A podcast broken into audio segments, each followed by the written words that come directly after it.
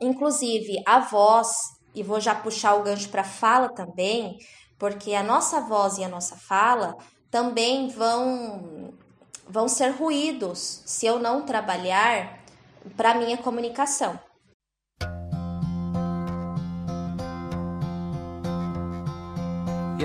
Sejam muito bem-vindos ao Level Up, o podcast do professor que quer subir de nível. Eu sou seu host, o professor Sam, e estou aqui com a Milena. E aí, pessoal, tudo bem? E aí, Milena, quem que a gente entrevistou hoje? Hoje nós falamos com a Ingrid Raposo.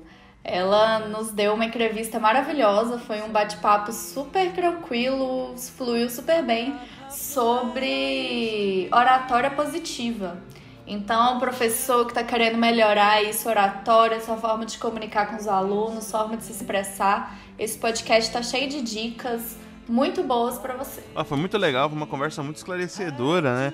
É, eu mesmo, eu sempre julguei que tinha uma oratória boa, por mais que às vezes no podcast não apareça, mas no presencial eu achava que eu tinha, prometo.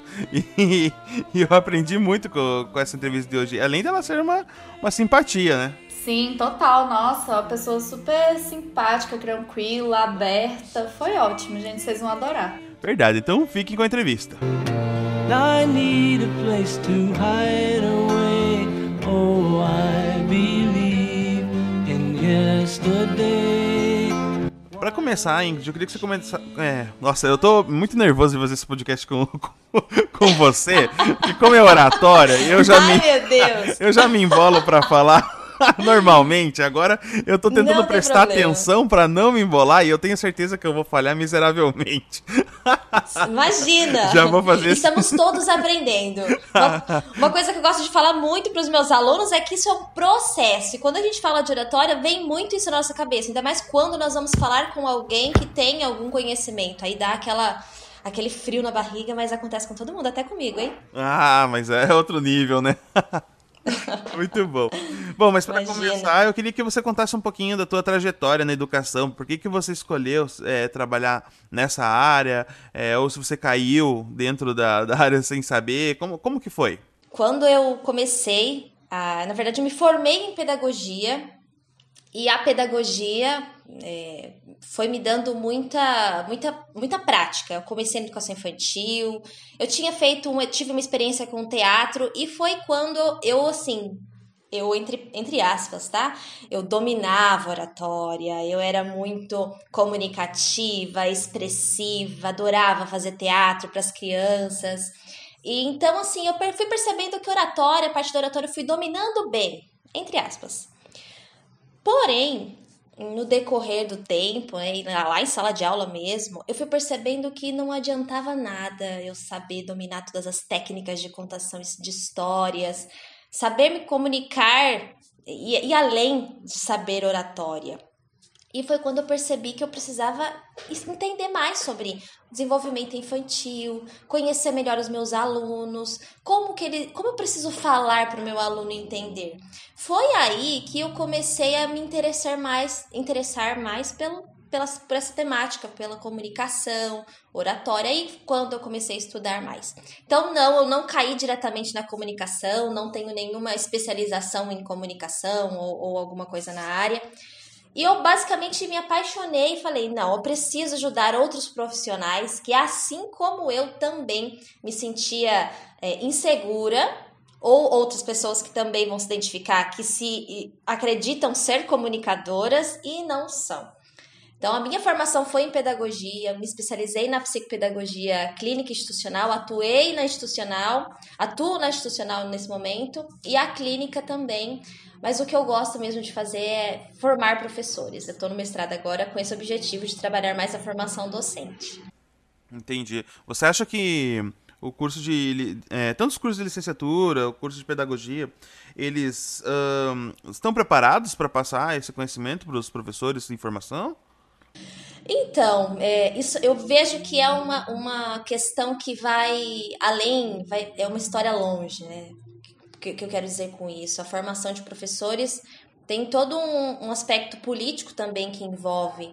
Então, quando eu falo de formação de comunicação para professores, a gente está aí agora discutindo a BNCC, que vai trazer essas competências, essas habilidades. Então, No decorrer da história, nós tivemos aí é, diferentes formas de, de observar, de formar esse professor. Agora, com as novas diretrizes aí, nós temos a, a comunicação como uma das competências e habilidades para desenvolver.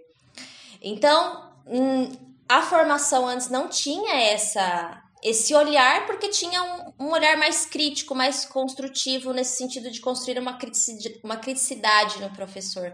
Mas agora, com essas, essas novas diretrizes, acredito que vai ser um pontapé inicial para trabalhar mais essa, essa nova competência. Essa nova competência, entre aspas, porque é, a gente fala muito de comunicação e preciso falar sobre esse assunto também.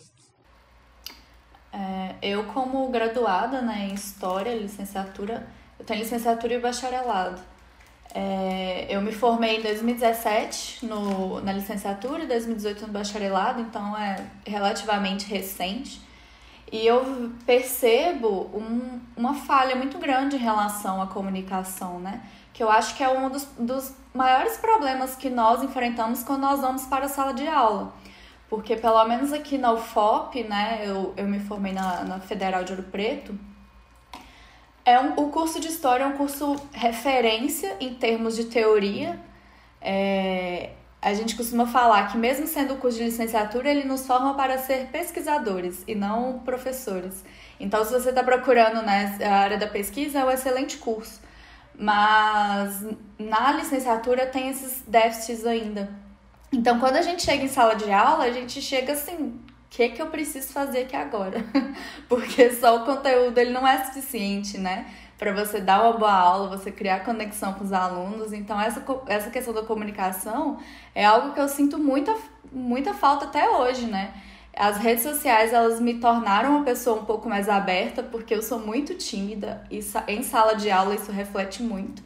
Mas nas redes sociais eu consigo me abrir um pouquinho mais, mas ainda assim é essa dificuldade de, de sintetizar, me comunicar melhor. Tanto que vocês estão vendo que eu tô falando aqui até, que eu não consigo ser resumida.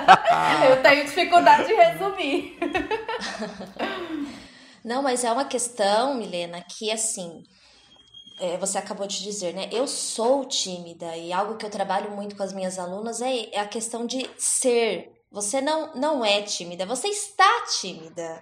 Mas você pode avançar. E quando nós falamos de comunicação, eu gosto muito de falar sobre processo, porque é um processo que a gente tem que se permitir viver, né? Você mesma está vivendo isso, acabou de, de comentar que veio para as redes sociais, está trabalhando isso, então é um processo. Quando a gente fala sobre falar bem, se comunicar bem, é um processo. Tudo leva tempo, leva treinamento, conhecimento e é muito treino. Você fica tranquilo que você está no caminho, viu? Ah, que bom. É, acompanhando tuas redes, você fala muito de oratória positiva. Isso daí é a mesma coisa que comunicação? Ou era uma área da, da comunicação? Como é que funciona? O que, que é uma oratória positiva? Então, não, não tem como eu não falar de oratória positiva sem falar da minha história. Como eu mencionei no início, é, eu fiz teatro e o teatro me ensinou muitas coisas da oratória em relação à retórica, à eloquência, à minha voz, linguagem é, não verbal, né, minha linguagem corporal. Então, eu fui percebendo que com a parte de oratória, eu fui desenvolvendo isso com o tempo. Porém, quando eu cheguei na sala de aula, não tinha vergonha, eu me comunicava assim, eu considerava que eu me comunicava bem. Aí eu percebi que não, que tinha uma outra parte, não era só oratória. Eu também precisava me comunicar de forma positiva, que gere conexão, que gere engajamento com os meus alunos. É, e eu precisei ir trabalhando com isso. Foi aí que surgiu a oratória positiva, onde eu juntei a minha experiência da oratória, do teatro, com a minha experiência da comunicação positiva, da disciplina positiva, que é uma filosofia de vida que nos traz aí ferramentas é, para trabalhar uma comunicação mais efetiva com os alunos. Por isso eu trago essa proposta da oratória positiva. Não adianta nada saber falar bem, falar bonito, se eu não consigo gerar conexão na minha fala. Então, pelo que você fala, assim, pelo que eu entendi, ele vai muito mais do que a pessoa ser articulada. Exato, exatamente. Não adianta eu falei, saber falar bem, bonito, legal, eu digo, né? saber falar bonito, é, como você é, comentou, né? a gente fica nervoso de não saber como usar as pausas ou vícios de linguagem não adianta nada se eu saber falar bonito se eu não saber me conectar com você. E essa parte de escutativa, de empatia, gerar conexão também é importante. Entendi. É, vício de linguagem é um terror para mim aqui no podcast. Porque eu vejo alguns convidados, uhum. tem tanto vício de linguagem, tem podcast. Geralmente eu levo em torno de duas a, a três horas para editar um podcast, mas dependendo do convidado, eu chego a levar quatro a cinco para cortar todos os nés, todos os uns. Tanto que eu já consigo ver aonde tem um é, só de olhar o espectro de áudio de tanto tanto é que eu já vi nesse meio tempo que a gente começou o level up. É verdade. E uma coisa que, assim, vocês podem colocar em prática desde já. Quem tá ouvindo aqui o podcast, já anota e coloca em prática nas próximas falas que vocês precisarem realizar. Então, já papel e caneta na mão, para quem não pegou ainda dá tempo. E escrevam aí, substituir os nes, tá, hum, por pausas. Na verdade, que você dê essas pausas, isso não vai deixar a sua fala vazia. Pelo contrário, ela ajuda você a organizar. Não tem problema você parar para se organizar e a gente acaba colocando esse né, hum, porque a impressão que dá é que se eu se eu paro de falar é porque eu esqueci, é porque eu tô pensando. Então não tem problema. Sempre que vocês perceberem que vai sair um vício de linguagem, para, dá a pausa pensa e continua. Inclusive, essas pausas vão ajudar a fala é, que ela fique mais até curiosa, porque é, é como assim: estou falando algo com vocês e quando eu dou uma pausa, ai, essa pausa. Essa pausa pode gerar, inclusive, curiosidade, atenção. O que é que vem agora? O que, que essa pessoa vai me dizer agora? Então a pausa, ela é muito positiva aí nessa, nessa parte da oratória. Que legal. Eu, eu, eu tô ouvindo, eu tô aprendendo, mas eu tô ficando cada vez mais pressionado agora. Não é esse o objetivo. É que existem, existem tantos pontos aí nessa parte de, de comunicação, são detalhes pequenininhos que a gente precisa ir trabalhando com o tempo. Uma dica que eu sempre dou para as minhas alunas é anotar. Então, uma semana eu vou anotar, eu vou trabalhar as minhas pausas. Na outra semana eu vou trabalhar o meu sorriso. Na outra semana eu vou trabalhar a minha linguagem não verbal. Então é um processo. Fique durante um tempo trabalhando somente esses vícios de linguagem, como você falou aqui no podcast. Vou editar, eu consigo perceber onde vai ter um né, né? Porque o espaço lá vai começar a surgir. Então coloca uma pausa, isso vai inclusive dar ênfase na sua fala. É muito legal usar é, essa, essas pausas como estratégia para substituir esses vícios de linguagem. E falando em vícios de linguagem, são vários. Além desses NES, tá? Um, nós estamos falando somente áudio, mas se nós tivéssemos presencialmente, vícios corporais também existem, a gente precisa observar. Nossa, eu não sabia disso. O que, que, é um vício de um vício cor corporal? Um vício corporal, olha, eu vou falar um que acontece muito com mulheres, tá? Milena, você vai me falar que é verdade. Mexer no cabelo a todo momento, aquele vício vaidoso, sabe? Que muitas mulheres têm de arrumar o cabelo toda hora. Às vezes é Estou até fazendo isso nesse momento. Te peguei! então, acontece muito com quem é mulher de estar, estar sempre arrumando o cabelo. Isso acaba sendo um vício inconsciente da pessoa. Ah, Ingrid, então eu não, eu não posso nunca arrumar meu cabelo? Não é isso que eu quero dizer. Você pode ajeitar o cabelo, mas ajeita e deixa ele ali quietinho. Outro vício também, agora eu vou também falar dos homens, tá? Para quem usa óculos, ajeitar o óculos toda hora, sabe? Aquele vício corporal. Vai pode ser que você arrume seu óculos, mas observa se é um vício constante. Uma forma de observar esses vícios é você gravar e se assistir. É uma das formas mais efetivas. Você pode inclusive pedir o feedback de alguém. Pergunte para alguém, para algum amigo, alguém de confiança, oh, assisti minha palestra, o que, que você achou? Você observou tal, tal ponto? Isso ajuda muito a vocês saberem se vocês possuem algum vício, tanto de linguagem é, quanto verbal ou, ou, ou, ou, fugiu a palavra, é corporal. Muito legal, muito legal mesmo. Você falando, eu fui pensando aqui, é, eu acho que eu tenho também, eu tenho aquele, mas é, acho que é um vício de, de todo gordinho, de ficar puxando a camisa hum. pra frente, sabe? Sim. Pode acontecer de ter que ajeitar a camisa? Sem dúvida. Mas observa se aquilo não é todo, todo momento. Porque o que acontece? A gente inconsciente começa a contar.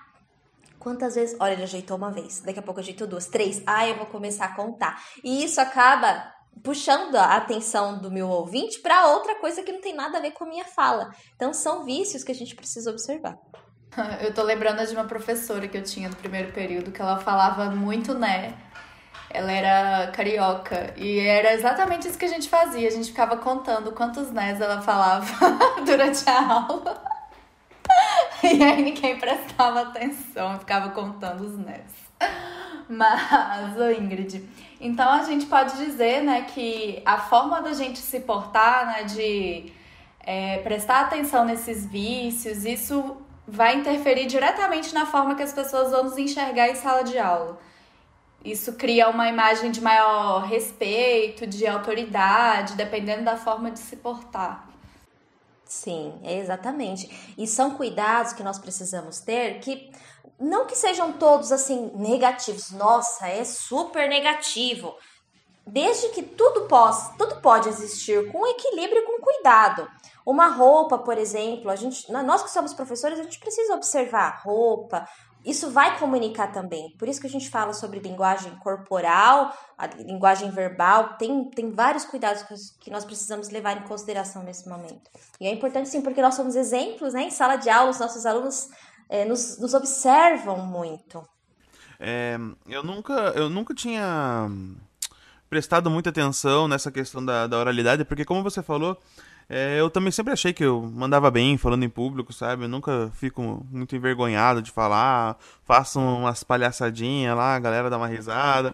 Então, assim, sempre foi tranquilo para mim. E aí, uh, recentemente, quer dizer, recentemente não, já tá quase acabando. Minha esposa começou a fazer o mestrado dela e, o, e a pesquisa dela é justamente com saúde vocal em professores. E no meio da pesquisa dela lá, ela achou. Eu nem vou tentar repetir o termo porque eu sei que eu vou me enrolar aqui. Mas é um, é um termo específico que é para aquela questão do aluno não aprender, não porque o professor não está passando conteúdo, mas por conta da maneira que o professor está falando o conteúdo. Porque é, dependendo de onde o aluno está e dependendo da maneira que o professor fala, a, não é toda a informação que chega até lá, né? E aí eu comecei a prestar mais atenção justamente nisso. E você também fala bastante sobre essa relação do, do aluno com o professor, né? Que uh, você pode melhorar a relação, inclusive, com o seu aluno a partir da, da tua oralidade, né? Eu queria que você falasse um pouquinho mais sobre isso. Sim. O, o processo comunicativo existe aí vários. É, como que eu posso dizer? Várias partes, tá? Então imaginem aí que você, eu no caso eu, Ingrid, aqui, eu tenho uma mensagem para te passar, certo? Então, eu vou, eu vou ser a fonte dessa comunicação, dessa mensagem, vou codificar essa mensagem, tá aqui na minha cabeça, vou codificar, vou transmitir através de um canal. Esse canal aqui agora é o nosso meio online, no caso aqui o Skype, onde nós estamos conversando.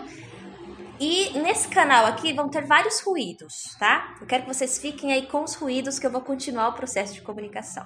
Aí então, aí do outro lado estão vocês, vocês receptores, que vão decodificar essa mensagem, receber essa mensagem original, vocês meu público-alvo, e vai chegar aí no meu destino. Quando nós falamos aí nesse canal, enquanto a minha mensagem está sendo transmitida, está chegando aí até você, eu tenho vários ruídos. E quando eu digo ruído, isso não quer dizer que seja somente só uns barulhos, o sino tocando lá na Milena, é, Sam, sei lá, a esposa dele chamando ele, ou o caminhão passando aqui na minha casa. São ruídos, são ruídos. Mas não significa que so, sejam somente esses. Então, nós temos outros tipos de ruídos que também vão atrapalhar o meu processo comunicativo. O que eu preciso fazer então para que essa mensagem chegue até meu aluno? Primeiro, eu preciso conhecer bem o meu aluno, saber o que, que é que eu preciso é, como esse aluno aprende, como que é o ambiente, a sala de aula. Preciso me atentar muito mais à, à mensagem que vai chegar ao meu é, receptor do que eu próprio estou dizendo, certo? Então, a minha mensagem precisa estar clara. Comunicar bem é muito mais o que o outro entende do que eu digo. Porque para mim, eu estou explicando, por exemplo, esse processo de comunicação para vocês. Para mim está muito claro. Mas eu estou conseguindo passar essa mensagem para vocês? Está chegando bem? Cada um de vocês tem uma experiência de vida diferente do que a minha. Vocês às vezes nunca ouviram falar desse processo de comunicação, por exemplo. Então fica muito mais difícil visualizar.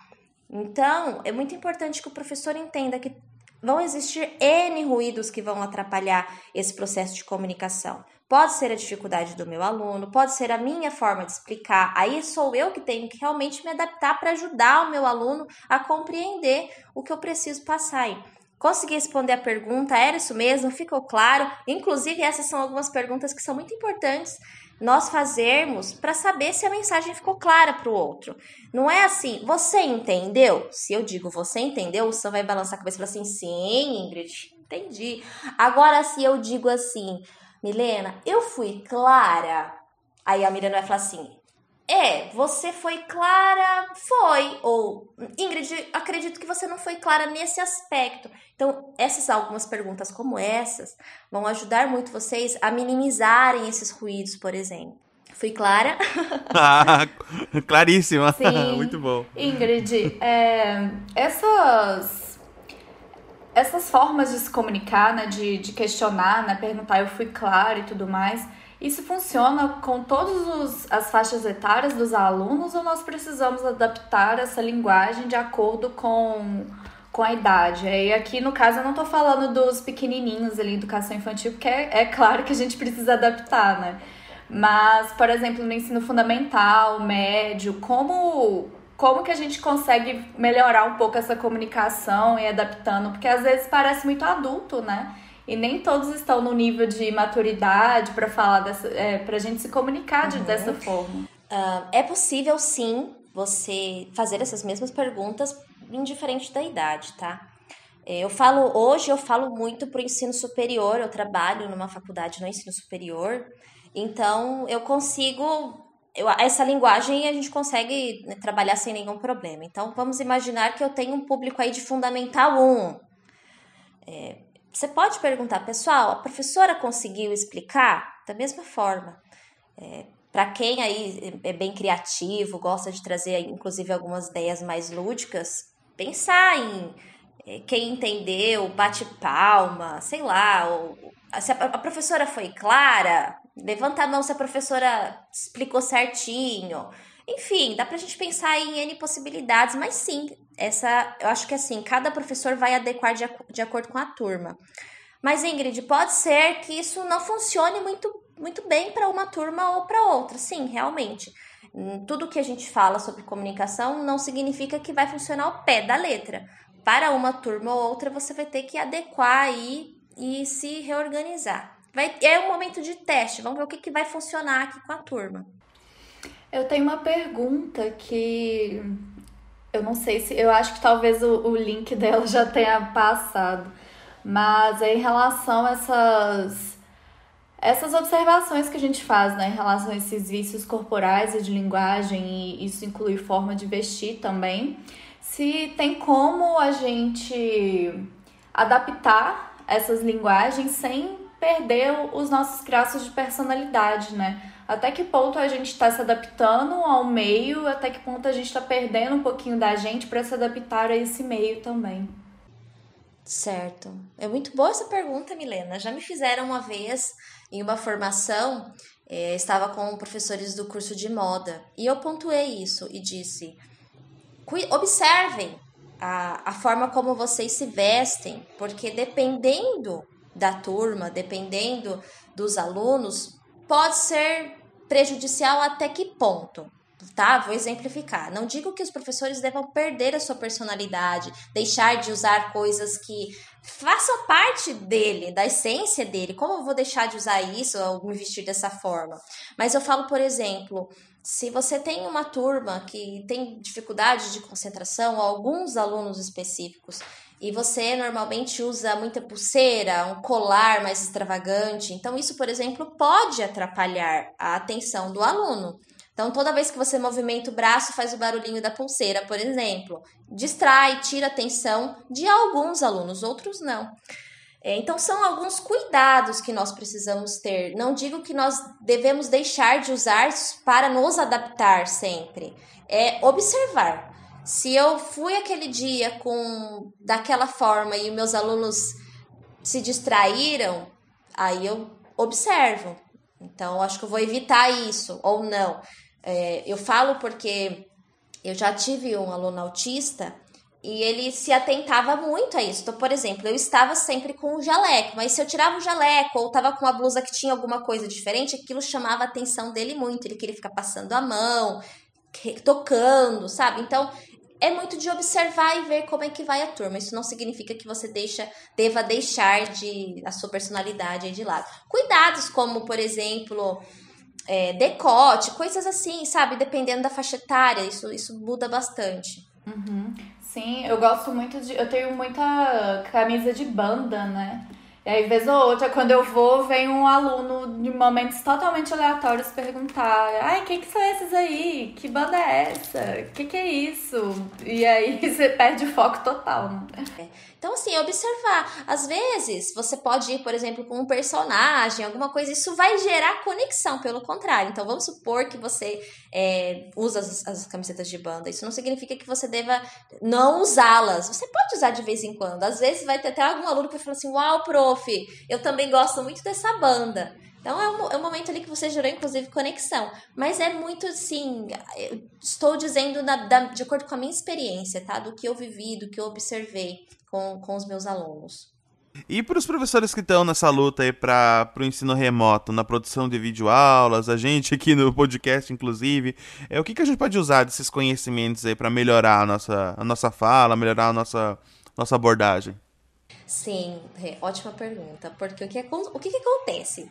Antes nós estávamos em sala de aula, nós, professores, gesticulamos muito, falamos, andamos, tocamos os alunos. Então, assim, aquele movimento se perdeu. Nós temos que dar aula sentados, sem nos mover muito diante de uma tela. Então, toda, todos esses cuidados que, que nós, eh, nós tínhamos antes eh, deve ser agora triplicado.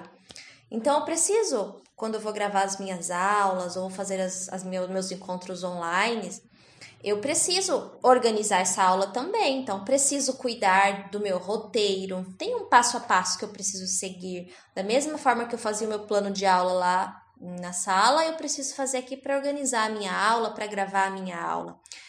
Cuidado também para quem é professor aí do fundamental, por exemplo, um cenário, isso isso engaja muito, isso gera curiosidade nos alunos em saber o que é que tem ali naquela parede, o que a professora preparou. Cada encontro tem um objeto diferente ali no vídeo, o que que é que, que vai a professora vai falar ali agora.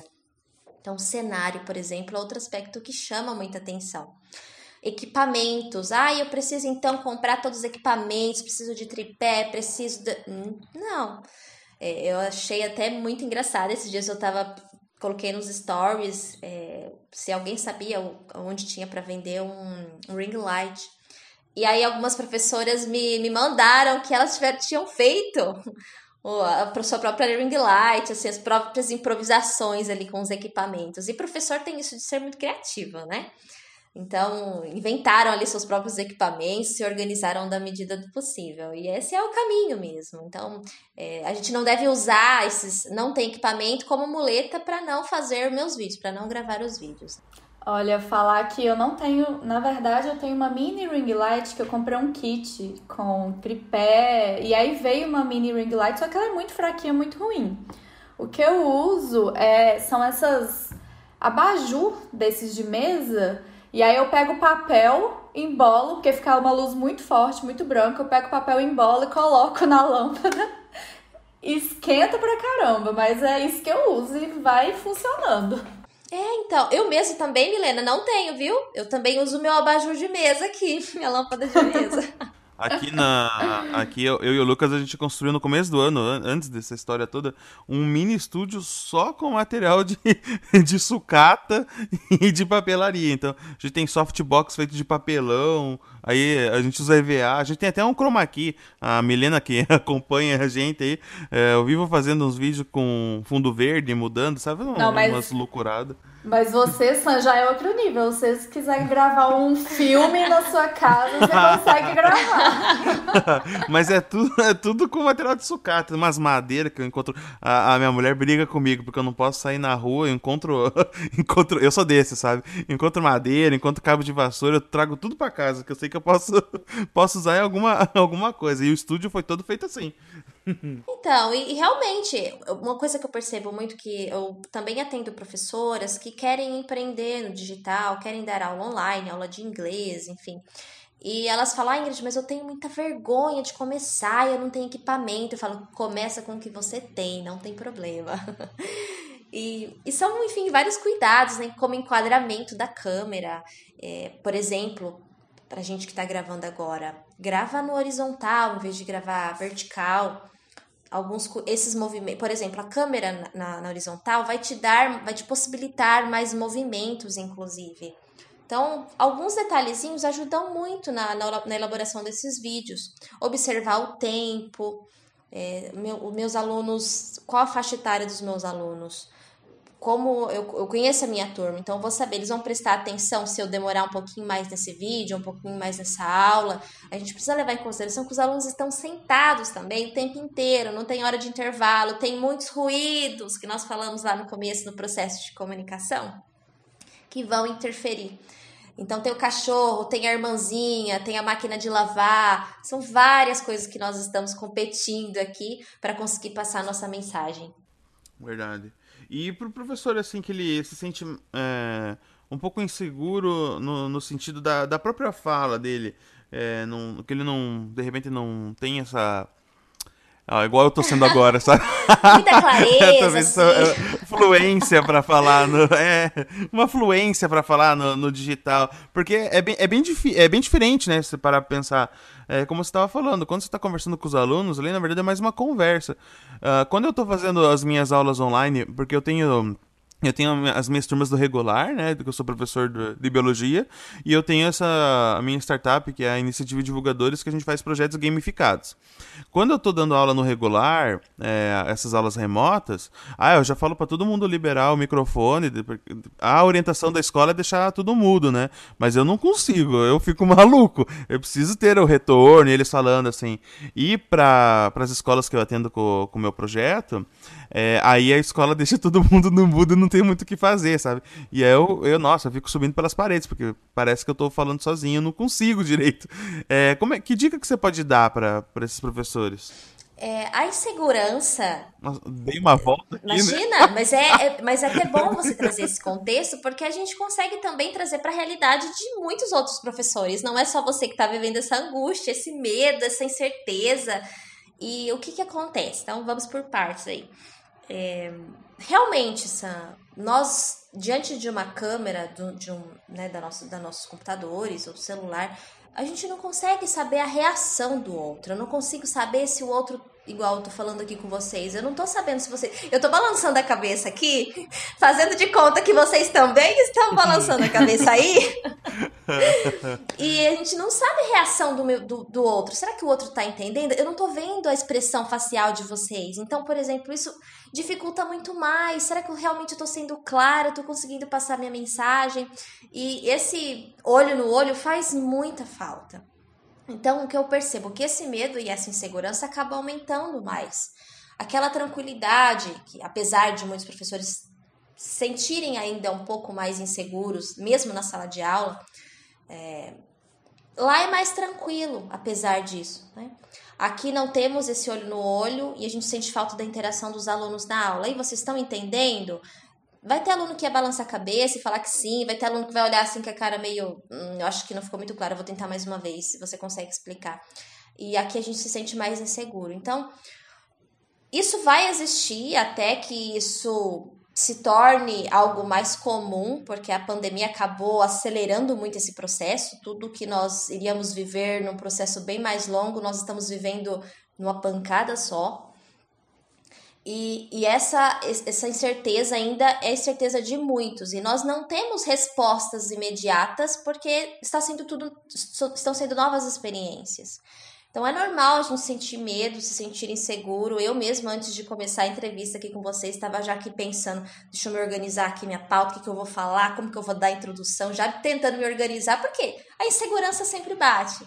E um ponto que é importante nesse momento, de medo, aquele frio na barriga, aquelas sensações que nós sentimos, elas são necessárias e são importantes para a nossa sobrevivência, porque é nosso cérebro mandando a mensagem aí olha, cara, você luta ou você paralisa ou você enfrenta, reage, corre. Então você vai ter que reagir ali naquele momento. Então você não tem muita opção, você tem que ficar parado aqui olhando para a tela do computador e enfrentar aquele desafio que está aparecendo agora. E você vai sentir uma descarga de adrenalina aí muito grande, que é quando vai sentir aquele frio na barriga, aquela tremedeira. Então isso é normal, tá? Vai acontecer. Então esse medo, essa insegurança é normal. Primeiro ponto. Segundo ponto que nós precisamos entender é se conhecer. Quanto mais eu me conheço, mais eu compreendo qual estágio da minha comunicação eu tô, eu consigo entender qual o que eu preciso melhorar e ir treinando.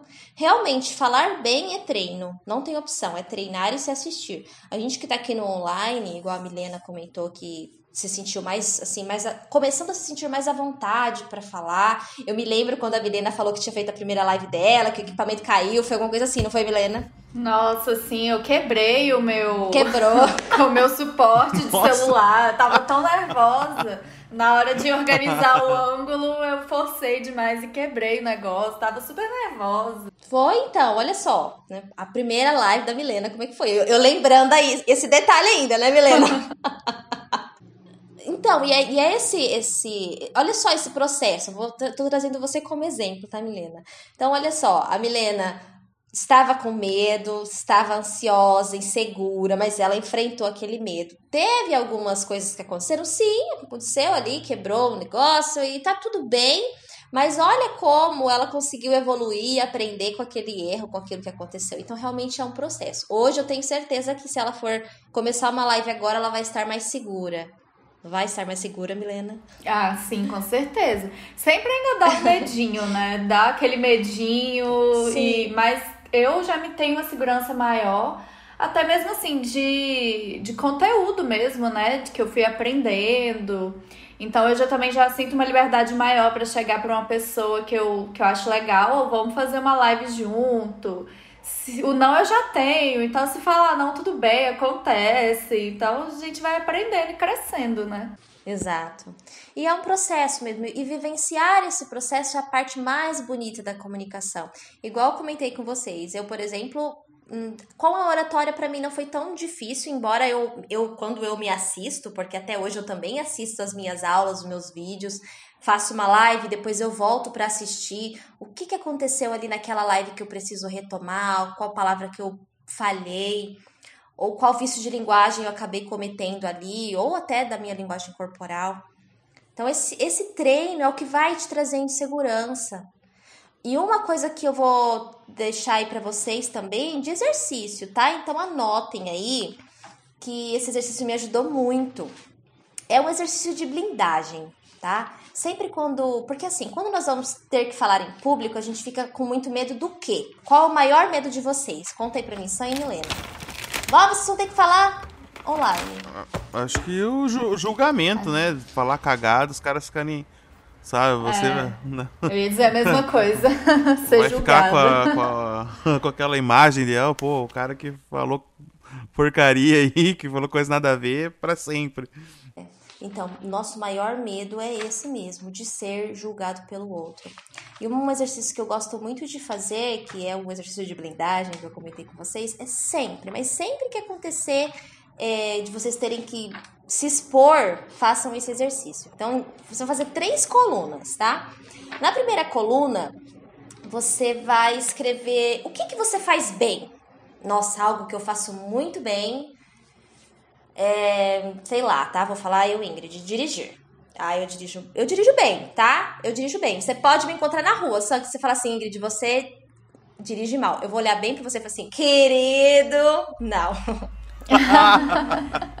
Pode falar que, se duvidar, uma vez eu me lembro ainda que meu marido falou assim, eu, a gente tava tentando estacionar, eu falei assim, amor, coloca aqui, estaciona aqui. Ele falou assim, amor, tá pequena demais. Eu falo, não. Eu fiz ele sair do carro para eu colocar o carro naquele buraco. Gente, eu não consegui, mas eu, eu sei que eu dirijo bem. nossa, que plot twist que foi isso agora. Eu não tava esperando por essa conclusão. Ai, pois é. Mas eu garanto que eu dirijo bem, tá? Hum, só pra descontrair aqui, mas é verdade. Muito bom. E na segunda coluna, você vai escrever o que você faz mal. Você sabe que você faz mal, mas você quer melhorar. Então, eu, Ingrid, por exemplo, sou péssima pra editar vídeo. Se vocês forem lá no meu canal do YouTube, meus vídeos são gravados assim, ó, diretão. Eu já treino, já falo, porque eu não sei editar vídeo, sou péssima. Mal e mal uma edição no InShot para colocar um efeitozinho. Aí coloca nessa segunda coluna aí coisas que você faz mal, mas você quer melhorar. Eu sei que eu edito mal, mas eu vou melhorar. Na terceira coluna, você vai colocar aí o que você faz mal e você não faz questão nenhuma de melhorar. E, ah, por exemplo, tá? Vou falar aqui hum, churrasco tá? Adoro churrasco. E se você falar assim, Ingrid, você vai ser a churrasqueira hoje. Eu falo, tudo bem. Vou lá e fiz um churrasco que ficou hum, terrível. E alguém vai olhar para mim e falar assim, Ingrid, você é uma péssima churrasqueira. Eu vou olhar para a cara da pessoa e vou dizer, sim, eu sei, sou realmente péssima. Faça esse exercício com coisas que te aconteçam no dia a dia. Então, por exemplo, se você é, como o Sam comentou, ah, Ingrid, eu tenho muitos vícios de linguagem. Não sei, tá, Sam? Se você não tem, eu tô falando que você tem agora. Ah, tá bom. Ah, Ingrid, eu tenho muito, muitos vícios de linguagem, eu tenho medo das pessoas falarem, nossa, olha só, ele já repetiu, né, não sei quantas vezes. Se chegar alguém e falar alguma coisa para você, lembra desse exercício de blindagem. O Sam tem muitos vícios de linguagem. Eu faço bem? Não, não faço. Não tô me comunicando muito bem mas eu quero melhorar. Então, diminuir ou melhorar a minha comunicação e evitar os vícios de linguagem é algo que eu faço mal, mas eu quero melhorar. Certo? Agora, se alguém falar assim para você, Sam, é, você se comunica muito mal, cara. Aí você fala, puxa vida, olha, eu me comunico mal, mas eu quero melhorar, eu vou melhorar. Então, esse é um processo que a gente precisa seguir, é um caminho que a gente precisa seguir. E tá tudo bem a gente não ser assim maravilhosos. Quantos profissionais que trabalham com oratória que também cometem alguns escapes por aí? Vai assistir uma, uma palestra de alguém famoso e você, hum, olha só, o Cortella falando né numa palestra. E daí? Tá tudo bem. Muito bom. Eu tava fazendo a tabelinha aqui enquanto você falava, mas não achei nada, não achei nada que eu não queria melhorar, sabe? Nossa, Sam. Olha, mas é um exercício para fazer com calma. Eu achei bem interessante esse exercício, né? Porque na verdade é um exercício de reconhecer os seus limites, né? Eu acho que em vários momentos tem aquelas coisas que realmente não dá mesmo. E tudo bem, né? Não, não insistir, porque não é o momento, você não tá tão afim e tudo. Eu falo que sou eu com a matemática, sinceramente. Eu acho que o que eu, o meu conhecimento com a matemática, que é lidar com dinheiro, é o suficiente para eu viver a minha vida. Então eu não vou insistir com mais nada. Exatamente. E se alguém chega para você e fala assim, Milena, você deu o troco errado, querida. Aí você vai olhar e fala assim, tudo bem, eu sou Sim, péssima em matemática é mesmo. Sabe? Então tá tudo bem. É, é, olha, conteúdo exclusivo de mentoria para vocês, hein? uh, que legal. muito bom, muito bom mesmo. É, Ingrid, você comentou, né, sobre essa questão de retomar os vídeos e tudo mais para se autoanalisar, né? Mas eu, por exemplo, é um problema muito grande que eu tenho. Eu acho a minha voz insuportável. Eu não gosto dela. Eu tenho certeza que muitas pessoas que me escutam também não gostam, mas é a voz que eu tenho. É, mas eu tenho uma dificuldade muito grande de retomar os vídeos, de me ver, de me ouvir. Eu realmente não consigo. Isso é exercício, é prática? Você acha que tem como melhorar isso? Como que faz? Ou é só deixar para lá mesmo, igual nessa tabela aqui que você deu a dica pra gente? Como lidar com isso? Porque acho que tem a ver também com autoimagem, com, com lidar com você mesmo, né? Sim, é, eu confesso para você que eu estou aqui conversando com vocês, fazendo muito esforço para minha voz não dar aquela. Sabe? Porque a minha voz é bem aguda. Então, eu, por exemplo, também, Milena, compartilho da sua angústia, que é odiar a voz. E eu acredito que muitas pessoas, a maioria, também não gosta da própria voz. Quando a gente se escuta, a gente fala assim, a gente sabe, né? Já, já, já sabemos que a nossa voz é aquela lá. Quando a gente grava o áudio WhatsApp, a gente escuta e fala: hum, essa aqui, essa aqui. E ninguém gosta realmente. Mas lembra quando eu comentei para vocês dos ruídos da minha mensagem? Então, a minha voz, a minha fala, a minha linguagem corporal também pode ser um ruído certo? Então, por exemplo, você comentou que não gosta da sua voz. Então, você precisa cuidar da sua voz, porque você trabalha, professores trabalham com a voz. Professores precisam trabalhar a voz, cuidar. Se precisar realmente, não me incomoda muito minha voz, eu procuro uma fono e vou encontrar aí qual é o meu timbre de voz ideal. Então, sim, você precisa prezar pela qualidade vocal. Um, eu também não gosto da minha voz, como eu mencionei, mas eu, eu estou procurando trabalhar com a, a, minha voz. Então, a todo momento eu tô lembrando aqui, olha, não tem, não, não fica com a voz aguda lá, não fica com a voz aguda, arruma. Então, todo momento você sempre se lembrando. E é igual eu falei, é um exercício, é um treino.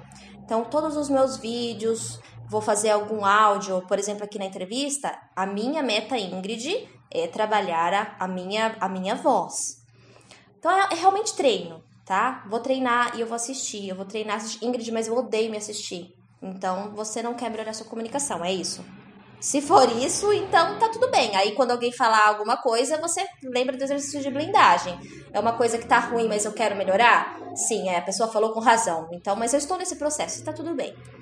Então, prezar pela qualidade vocal, inclusive a voz, e vou já puxar o gancho para fala também, porque a nossa voz e a nossa fala também vão vão ser ruídos se eu não trabalhar para minha comunicação. Então, uma voz é, bem trabalhada, um tom de voz legal, vai ajudar, tá bom? Vai, vai soar bem, vai soar bem para os ouvidos de quem estiver me ouvindo. Então, qual a minha expressão, a expressão da minha voz, a modulação da minha voz, ou até a intensidade que eu vou colocar nas palavras, vai fazer com que a minha mensagem seja muito mais atrativa, seja muito mais encantadora. Juntamente com a fala, quando nós falamos da dicção, né, verbalizar bem, articular bem as palavras, ou a velocidade. Se eu falo muito rápido, por exemplo, eu acredito que vocês não vão entender muito bem o que eu acabei de falar. ou se eu falo. Ou se eu falo pausadamente, uma velocidade um pouco mais tranquila, assim.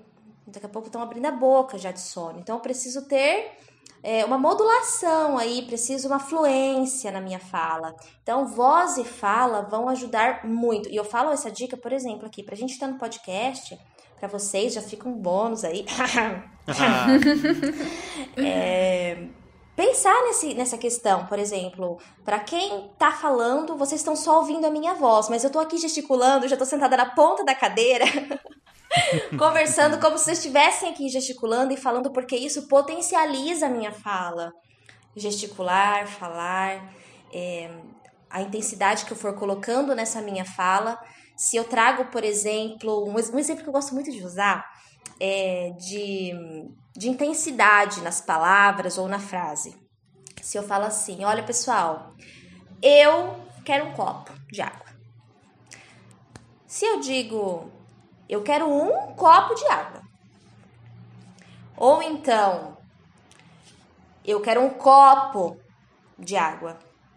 E ainda mais, eu quero um copo de água. A frase é a mesma.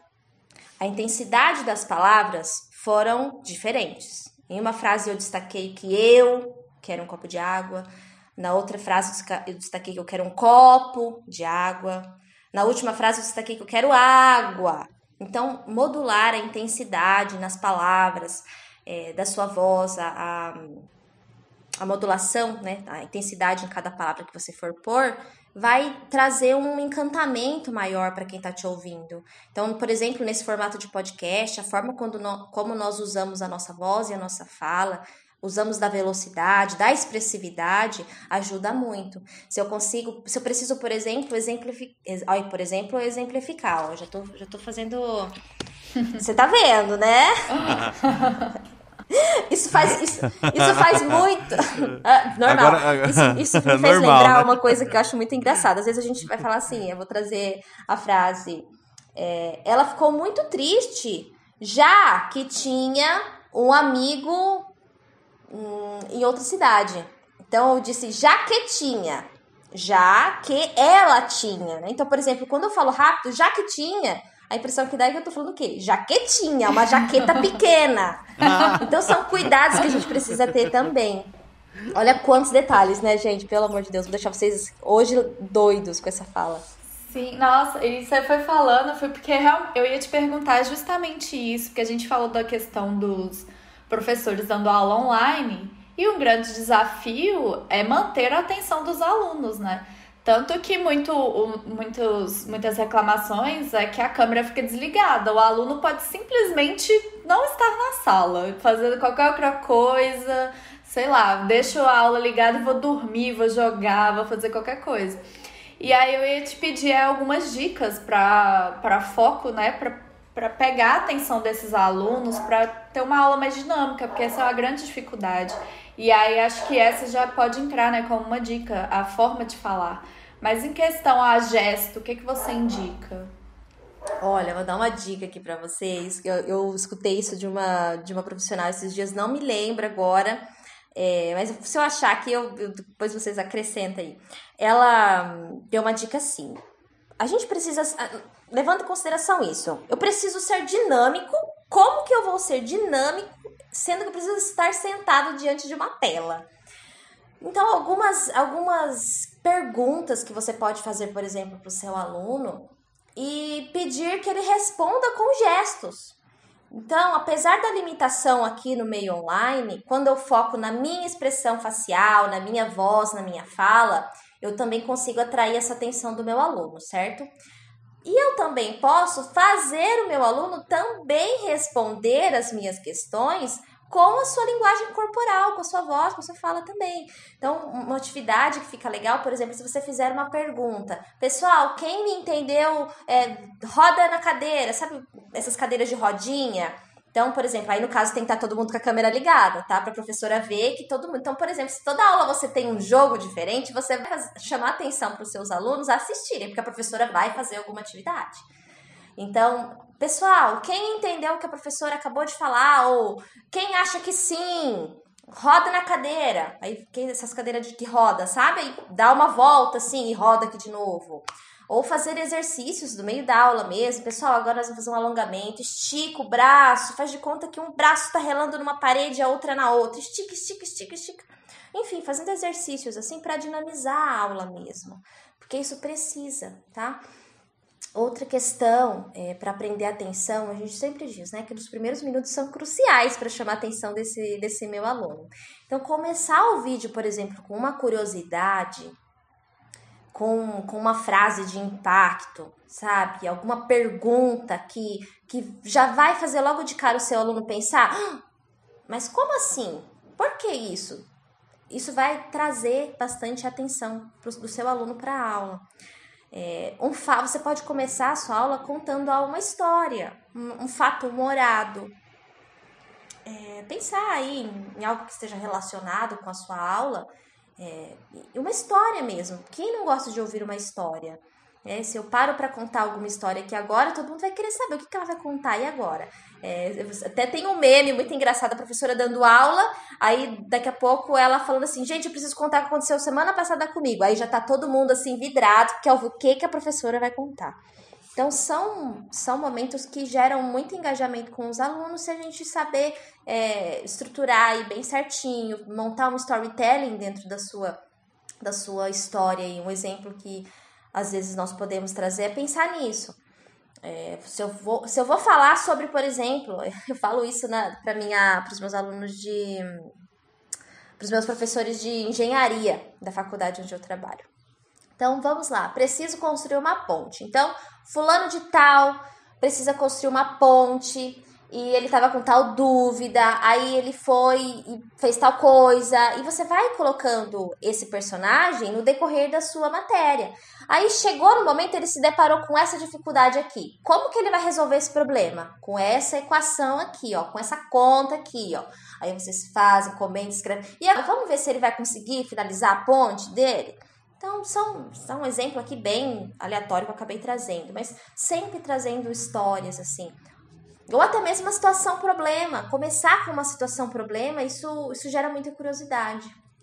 Sim, é uma coisa que, que passou é, lá no início, é, que é uma dúvida bem real mesmo, que eu não sei diferenciar. Quando você está falando de, de oratória positiva, você também está falando de comunicação não violenta? Hum, sim e não. O que, que eu quero dizer com sim e não? É, quando nós falamos de comunicação, nós temos várias abordagens e é importante a gente entender que cada um vai ter uma, uma pegada diferente. O que, que eu quero dizer com isso? A comunicação não, não, não violenta, por exemplo, tem um, uma, uma estrutura, a PNL tem outra, baseada nas neurociências. É, eu trabalho com a disciplina positiva, por exemplo, que vem da filosofia humanista. Então, cada abordagem tem uma, uma perspectiva de olhar para a comunicação. Então, a comunicação não violenta, embora todas elas se conversem, certo? Ah, basicamente, o que vai mudar são as, a forma de, de você falar as coisas. Por exemplo, uh, você pode falar sobre comunicação assertiva, mas eu costumo falar comunicação efetiva. Então, são variações que você vai perceber aí na forma de, de nomear algumas ferramentas, por exemplo, na disciplina positiva nós chamamos de escuta ativa. É, então, são, são, são muito parecidas todas, to, como eu disse, todas elas se conversam, simplesmente vão ter um olhar diferente de acordo com a abordagem que elas vão seguir, tá? Mas, é, igual eu falei, sim e não. São, é a mesma coisa? Sim e não. eu fui clara? Mais ou menos, sim, sim e não. Acho que sim não vale. Sim, sim, sim e não. não. Por isso que é muito importante a gente sempre pensar que a comunicação é responsabilidade de quem está falando. Então, eu me sinto aqui na responsabilidade de deixar claro para vocês. Quando eu falo de oratória positiva, eu falo de positiva porque eu trabalho com a disciplina positiva. Mas isso não significa que eu não leia PNL, que eu não leia comunicação não violenta. Elas todas se conversam, mas cada uma tem uma abordagem diferente. Então, oratória positiva foi uma uma nomenclatura que eu trouxe, eu não sei se eu sou exclusiva, inclusive se eu não sou, vou ter que patentear, para falar sobre comunicação efetiva. Então, eu preciso me comunicar bem com as pessoas. Para falar bem, eu preciso desenvolver minha oratória, mas não é só desenvolver oratória, eu também preciso desenvolver uma comunicação efetiva, uma comunicação assertiva, como a comunicação é, não violenta chama. Muito legal. Eu só queria agradecer, né, é, por você ter vindo aqui conversar com a gente. Foi muito bom aí dar um rosto, né, pro perfil do Instagram. É, então eu te sigo por lá, eu gosto muito do seu trabalho, eu acho ele muito interessante, me ajuda bastante também a pensar a minha forma de comunicar, né, de me expressar. Então é muito legal quando a gente tem alguém que eu sigo, né, que eu admiro, que eu gosto do trabalho e poder conversar com essa pessoa. E então assim, eu acho que foi muito válido, muito positivo e muito obrigada por ter vindo aqui conversar com a gente. Fico muito eu feliz. Eu que agradeço, foi um prazer enorme estar aqui com vocês. É, Ingrid, se você quiser deixar o, o seus contatos, como que o pessoal que está te ouvindo, se quiser é, aprender mais, você falou que você faz mentoria também, né? Então, se quiser ser um, um mentorado por você, é, aproveita e deixa todos os seus contatos aí. Ah, obrigada. Lá no meu canal, é, lá, lá no meu Instagram, Lá na minha bio, tenho lá no meu Linktree todos os meus contatos. Então lá realmente eu tenho um canal no YouTube onde eu falo sobre oratória positiva para professores. Tenho meu canal no Facebook, também tenho meu canal no Telegram, onde eu posto dicas semanais de comunicação e oratória. É, tenho o meu próprio Instagram que tem muitas dicas diárias para vocês, muitos stories e as mentorias também. É, as vagas são abertas a cada dois meses. Então, provavelmente a uma turma vai ser aberta muito em breve, agora para agosto. É, então, eu faço essa seleção dos alunos, porque as minhas vagas são limitadas e faço esse acompanhamento nas mentorias. Ah, Ingrid, mas eu tenho uma dúvida assim bem particular, eu já tenho mais segurança para falar. Então aí a gente pode pensar em um formato mais curto, no caso as consultorias, que são encontros mais assim bem específicos, é um encontro, enquanto a mentoria, por exemplo, dura meses certo? Então, nesse momento eu trabalho com essas, esses dois atendimentos online e tudo online, tá? É, ainda mais agora nesse momento, né? É verdade, não tem muita opção, né? não tem muita opção. Ingrid, nossa, foi uma satisfação te ouvir. É, e tenho certeza que vai ser uma satisfação editar esse podcast também. não vou ter muita coisa para cortar, só das coisas Será? que eu falei. Ai, meu Deus. Eu espero. ah, não, foi. Mas foi muito bom mesmo, foi muito legal. Nossa, é muita informação nova, aprendi muito e queria agradecer também por você ter participado, ter topado e participado desse, do nosso programa. Eu que agradeço. Inclusive, se alguém tiver interesse, lá também na, meu, no, na minha biografia tem um e-book que eu deixei gratuito, Descomplicando a gravação de videoaulas. Então, se algum professor estiver aí com essa dificuldade, é, como eu gravo minhas aulas, lá tem bastante dicas também. Tá? E fica um bônus aí para quem quiser, é gratuito. E muito obrigada mais uma vez. Ah, vamos deixar na, no link Combinado. do, do post. Combinado. Ah, imagina. Obrigadão, viu? Foi um prazer estar aqui com vocês hoje.